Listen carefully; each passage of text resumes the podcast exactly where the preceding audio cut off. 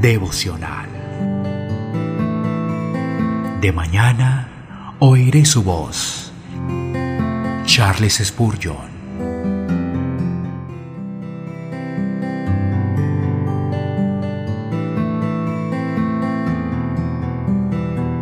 Salmo capítulo 22, versículo 7.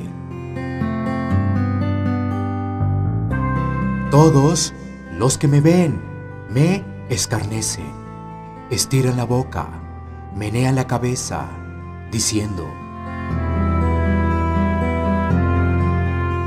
La burla fue un elemento importante en la aflicción del Señor. Judas se burló de él en el jardín.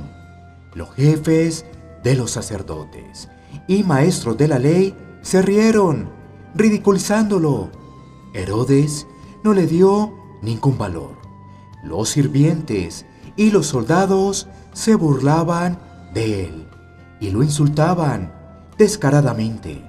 Pilatos y sus guardas se mofaban de su realeza. En el madero le hacían todo tipo de espantosas burlas y le lanzaban horrorosos insultos. El ridículo siempre es difícil de tolerar, pero cuando estamos en intenso dolor es tan despiadado, tan cruel, que nos hiere en lo más profundo. Imagina al Salvador crucificado, atormentado, por la angustia más allá de lo que cualquier humano piense. Y luego imagina esa multitud, con gente de todo tipo, agitando sus cabezas y haciendo muecas con encarnizado desprecio hacia una pobre y sufriente víctima. Con seguridad debe haber habido algo más en el crucificado que lo que ellos podían ver o de otra manera, semejante multitud tan grande y variada no lo hubieran honrado unánimemente con semejante desprecio.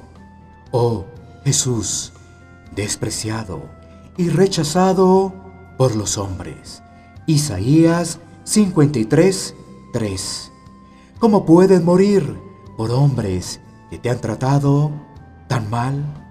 En eso hay amor extraordinario, amor divino, sí, amor más allá de cualquier medida. Nosotros también te hemos despreciado.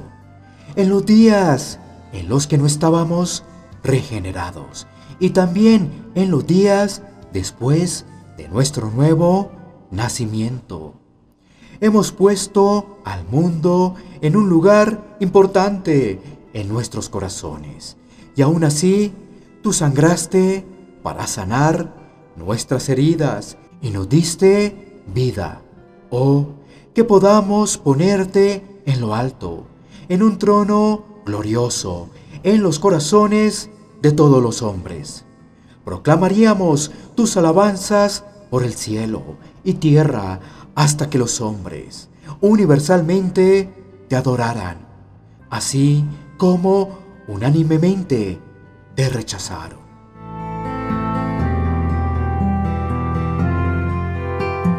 De mañana oiré su voz